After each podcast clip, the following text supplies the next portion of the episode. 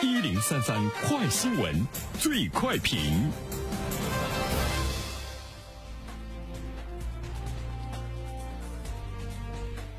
焦点事件快速点评：五月二十五号，深圳出台公开征求深圳市户籍迁入若干规定征求意见稿。意见内容显示，将核准类学历型人才的底线要求调整为全日制本科，意味着全日制大专将无法直接入户。那针对深圳出台的这个规定，来有请我们的评论员袁生。你好，肖萌。嗯，这是深圳收紧了户籍政策哈，比较新鲜。呃，因为我们都知道，近几年来我们一直关注到的是各大城市降低户籍门槛来吸引人才，呃，人才大战嘛，是我们近几年来关注到的一个热点。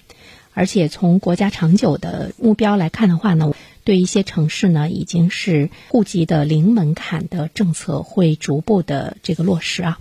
呃，但是我们注意到了，深圳现在呢开始这个收紧入户。它应该呢是具有特殊性，而且也具有代表性吧。深圳一线城市，北上广深，呃，但是我们会看到呢，深圳和北京、上海相比呢，它的户籍政策呢，相对比来讲呢是比较宽松啊，就会觉得你要有一个北京的户口、上海的户口，那是呢非常难。但是呢，你要有一个深圳的户口，可能相对比来说呢就会容易一些。但是我们注意到了深圳。近一段时间来，它的这个房价呢快速的上涨，其实呢和它的落户宽松就有着一定的这个关系哈。据说呢也有不少人到深圳直接通过投资呢就可以呢来落户啊。呃，各种各样的这个优惠的政策，也使得近几年来深圳的房子其实出现了在这个需求方面的一种刚性啊。所以呢，现在深圳它是否会进一步的考虑到从供需关系的这个角度，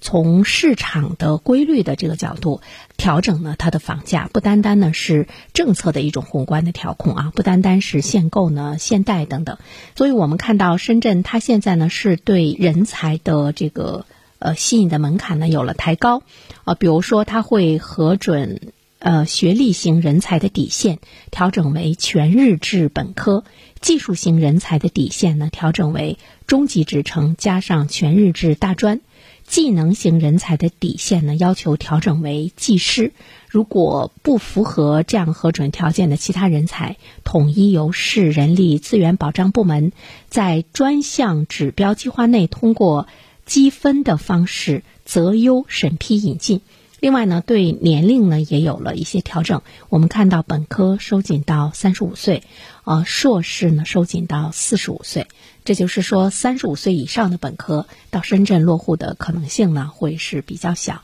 四十五岁以上的硕士到深圳落户的可能性呢是比较小。注意到，其实深圳它。嗯，在它大量的吸引了人才之后呢，它有了一些这个调整，或许呢是情理之中。呃，其实，在未来来说，呃，不单单是北京、上海，包括深圳，包括我们现在关注到的呃一些热点的二线城市，在未来来说，它吸引人才的门槛是不是呢都会有所呢调整？因为吸引优质的这个人才。对于一座城市来说，恐怕呢才是它更好的人力资源的结构的优化啊。因为从人才和人力资源的关系来看的话呢，人才是人力资源中的先进的部分，人才的才能、创造性、对社会的贡献力等等这个方面来说，呃，人力资源是生产力，人才呢是先进的。生产力，不管是投入还是产出的方法来算，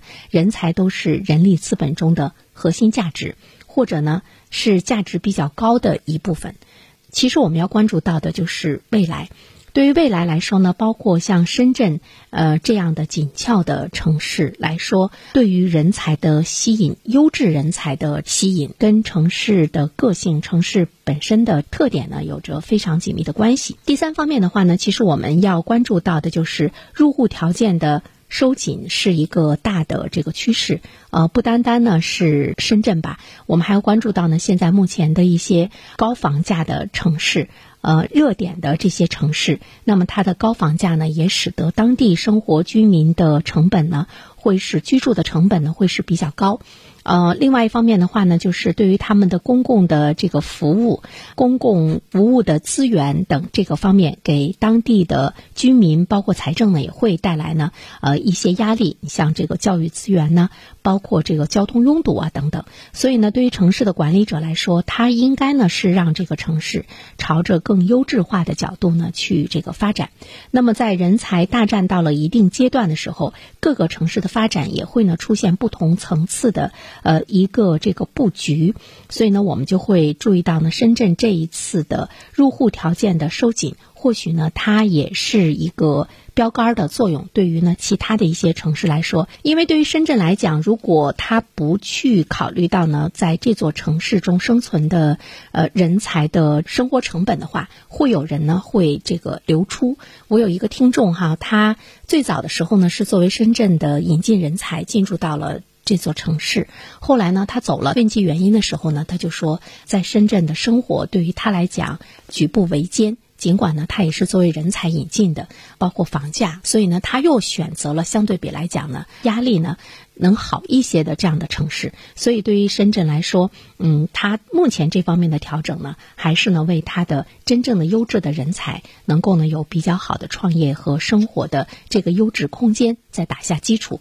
这也是更多的城市为未来的发展的一种前瞻性的呢一个宏观的调控吧，也是呢值得我们关注的。好了，小萌。好的，感谢原声。